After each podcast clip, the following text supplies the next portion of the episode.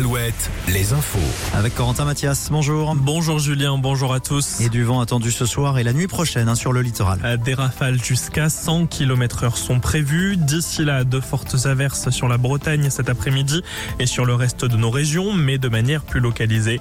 Euh, Le tout sous une épaisse couche nuageuse. On relève 8 degrés à Landivigio et Limoges, 11 degrés à Guérande, à Saint-Médard-de-Nice et Châteauroux, à 14 à Cognac et Bordeaux. Dans le Morbihan, cet accident sur les rails qui s'est produit à la mi-journée, une personne a été percutée par un TER qui reliait Quimper à Rennes. L'accident s'est produit à hauteur de Lorient, un peu avant la gare. La victime n'a pas survécu. Le trafic des trains a été interrompu dans les deux sens. Un retour à la normale est prévu dans l'après-midi. En Loire-Atlantique, un appel à témoins après une disparition inquiétante, celle d'une adolescente de 15 ans. Elle ne donne plus de nouvelles depuis hier, depuis qu'elle a quitté son domicile à la frontière entre la Loire-Atlantique et l'île-et-Vilaine à Lusanger.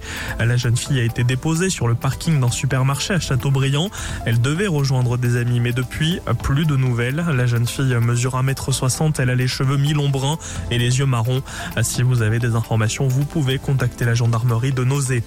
Un autre appel à témoins dans la Creuse. Après la disparition d'un adolescent de 14 ans, il aurait fugué d'un foyer en début de semaine. Selon les gendarmes, il pourrait se trouver encore dans le département de la Creuse ou bien dans le département voisin, celui de la Haute-Vienne. Les détails sur Alouette. On passe au sport et sur l'eau, la voile et l'ultime challenge. Thomas Coville, deuxième du Tour du Monde en solitaire. Le skipper est arrivé peu après 14h30 ce jeudi à Brest au terme d'un peu plus de 53 jours de course.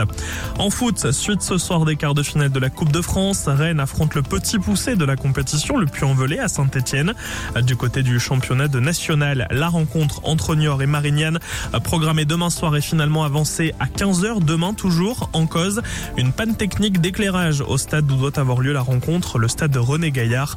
Autre rencontre ce vendredi, Cholet à domicile face à Dijon. Merci Corentin. Tout à l'heure pour un nouveau point sur l'actu, ça sera 17h sur Alouette.